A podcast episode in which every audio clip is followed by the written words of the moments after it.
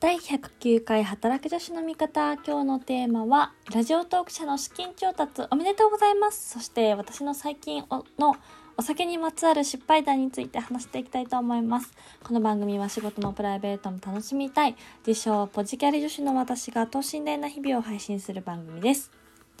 いや今日はねおめでたいニュースがありましてさっきねこのラジオトーク社の社長の井上さんのライブ配信でねずっと聞いてたんですけどなんとラジオ特社が3億円の資金調達に成功したということでおめでとうございます。いやすごいよね。今日ね多分お昼ぐらいかなにプレスリリースを出してたんだけど私さっきお風呂入ってる時夜にねツイッターでこのニュースを見ましていやすごいなと思ってちょっと私もねこうそんなにあの詳しくないんですけどもスタートアップ界隈界隈は。でもこういう資金調達のニュース見るとすごいなと思って3億円ですよ。ね。であの今日ね実は朝あの私も大好きなゆとりは笑ってバズりたいゆとバズさんのラジオもあの聞いてたんですけどそのラジオ東京の社長の井上さんの番組にゆとばずさんがゲストで出演されててでそこでね、まあ、自分にとってのリスナーはどういう存在かとかこうラジオトークへのね愛を語っていたんですけど本当にこう共感というかゆとばずさんのあの番組はね本当にバラエティーが豊かで、まあ、お便り紹介するとかも、ま、もちろんあるんですけど一つ一つのね企画がめちゃめちゃしっかりしててあのもう聞いてて飽きないんですよ。だから私も大好きなんですけどなんかこうラジオトークは例えばトーカーさん、まあ、私みたいにこう配信者が先生でリスナーがなんかこう生徒みたいな教えられるとかそういう感じじゃなくてこうリスナーさんとあのトーカーさんが対等というかこう一緒に番組を作っていくような世界観を大切にしたいっていう話を井上さんもされていていやまさに本当に私自身もね最初はというかまあメインはねこう私はライブ配信よりもあのこういう収録型の方がまだまだ多いしあのちょっと落ち着いて話せるのであのこっちがメインなんですけどなんかこう一方的な配信じゃなくてそれに対してこのねリアクションもさ Facebook とか Twitter みたいに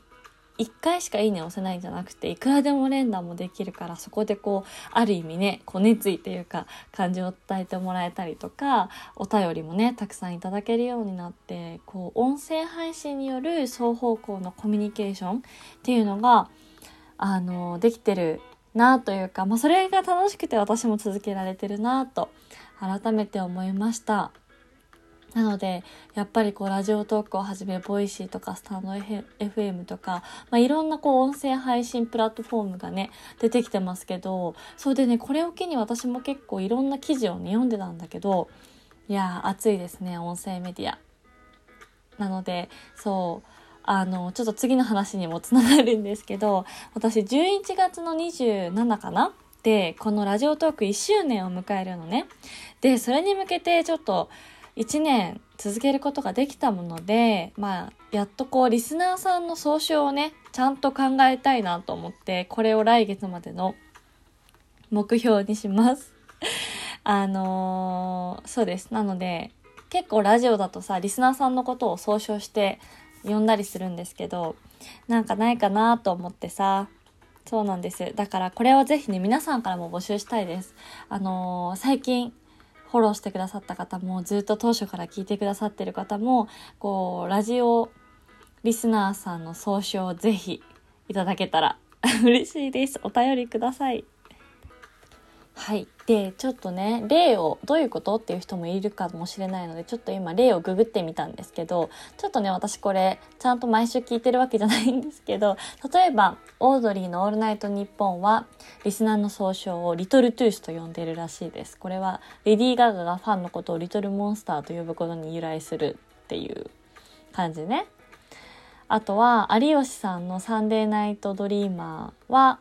ゲスナー、投稿内容のあまりのゲストからゲスナーですっていう感じで、まあ、こんなね感じであの皆さんのラジオ番組のリスナーさんの総称があるんですけど是非この働く女子の味方皆さんなんて呼ばれたいか。もうね、もはやアンケートを見ててもね、男性も4割ぐらい聞いてくださってるので、もう女子である必要はないんです、この際。そう。なので、別にね、そこ、可愛い名前じゃなきゃいけないとかはないので、あの、聞いてくださってる方、ちょっといいアイディアがあれば、ぜひ、お力を貸していただけたら嬉しいです。えそして、ちょっとね、これあの、最近、この、リアルな友達というか、リアルな知り合いの人に、実は私ラジオやっててって言って聞いあの URL 送ったら、なんとね、1話から全部今までのやつを聞いてくださった方がいたんですけれども、あの、その方にね、なんかこのラジオ聞いてると、アビーちゃんの、で、本当になんかブラックなところとか、黒い一面とかないのみたいな話を、あの、してくださって、で、私も、こう、タイトルバーって見たんだけど、やっぱさ、こう、なんで言うのクリアな話が多いよね。と思って。で、いやでも、あの、ちょっと皆さんによりね、こう、親近感を感じてもらうために、別にそんな、あの、毎日ポジティブなわけでもないし、まあ、自称ポジキャリとか言ってますけどね、もう最近はね、正直こう、もう、テレワークも続いてるからね、気持ちがずっとどんより曇ってたりするわけなんですよ。どうやったら気分転換できるかなっていうのであの前リスナーさんから頂いたお便りみたいにこうちょっとアロマを買ってみようかなと思ったりとかねいろいろ考えてるんだけど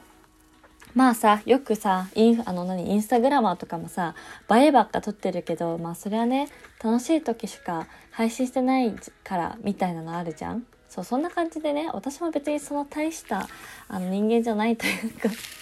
あのそんなに毎日前向きなわけでもないしめちゃめちゃなんか優等生キャラなわけでもないんです。ということでねこの1周年を迎えるにあたってどんどん私のこうブラックな一面も出していこうということであのそうそれをねちょっと1周年までの裏テーマというかあのまあ下水話って言ってもそんななんかあれなんですけど、まあ、ブラックアビーを前面に出していこうというはいコンセプトで やっていきたいと思います。ということであの夜カフェねちょっと一旦お休みしてたんですけどちょっとね、お題もね、コロコロ変わりすぎると、リスナーの皆さんも大変かなと思ったんですが、一旦今週は皆さんのお酒にまつわる失敗談、お便り募集したいと思います。えそしてですね、今週金曜日は夜予定がないので、ライブ配信をしたいなと思います。時間は一旦21時から夜9時からライブ配信をしたいと思いますので、ぜひぜひ、あのー、お暇な方は遊びに来ていただけたら嬉しいです。ちょっと前回ね、あの、コメントがちょっと見れなかったというトラブルがあったんですけど、なんかこう、スクロールとかしなきゃいけなかったのかなと、昨日ね、他の人の配信を見てて思ったので、ぜひ金曜日の夜9時、ちょっと裏番組たくさん人気なトーカーさんありそうですけど、やってみたいと思いますので、そこまでにお便りいただいたらそれを読んで紹介していきたいし、もしくはね、そのリアルタイムで来ていただいて、まあ、それをお酒にまつわる失敗談というちょっと花金にふさわしいトークテーマをお送りしていきたいと思いますので、楽しみにしていてください。はい。もうね、直近であったんだよね。このさ、まあ、そんな失敗ではないんだけど、あのー、久しぶりに私お酒を飲んで記憶を飛ばしまして いや、そんなね、バカみたいに浴びるように飲んだわけじゃないんだけど、久しぶりにね、韓国料理で、あの、ソジュってわかるかな？チャミスルは、まあ、具体的な商品名なんですけど、あの、もう韓国の焼酎よ。あれね、16%とかあるんだけど、ソジュめっちゃ飲んだのね。でも、めっちゃって言ってもあれ結構なんていうの、こう、日本酒みたいなさ、ちっちゃいグラスで飲むから、知らないうちに飲めちゃうの。で多分一番有名なのはマスカット味なんですけど本当にねあの何桃の天然水ぐらいの勢いで そうそういう感覚で飲めちゃうんですよ。チャミする。ほんと危険。そう、それで、あの別に何かをやらかしたとかではないんですけど、私、もうどうやって家に帰ってきたかの記憶がなくって、でもちゃんとね、あの家のリビングで気づいたら寝てたんですけど、彼氏からも電話かかってきてて、8分ぐらい喋ってたんだけど、全く何喋ったか覚えてなくて。で、次の日彼氏からも、昨日の夜覚えてる？って言われて、なんか電話かかってきたところまでは覚えてるんですけど、内容本当に覚えてなくていやもう久しぶりに怖って思いましたね。もう私ねどんだけ酔っ払ってもあの絶対記憶はなくさないんですよ普段。なのに久しぶりに飛んでしまってどうやって家に帰ってきたのか全く覚えてないというね怖いよね。友達と一緒にいるとこの記憶は全部あるんだけどそっから家までの記憶が飛んでたの。朝起きたら。はい。ということで、あの、まあね、こういう感じで、ちょっとこれはまだ可愛い方というか、あの、そんなね、はい、下水話ではないんですけど、もう皆さんのお酒お酒に関するまつわる失敗談、お便り募集していきたいと思います。ちょっともっとね、そんないい子ちゃんだけじゃないよという私の一面を、まあ、あえて、はい、素を出していきたいなと思いますので、お便り募集してます。ということで、えー、このトーク気に入っていただけたら、ぜひリアクションやフォローいただけたら嬉しいです。今日も最後まで聞いていただきありがとうございました。お相手は働く女子の味方、アビーでした。バイバーイ。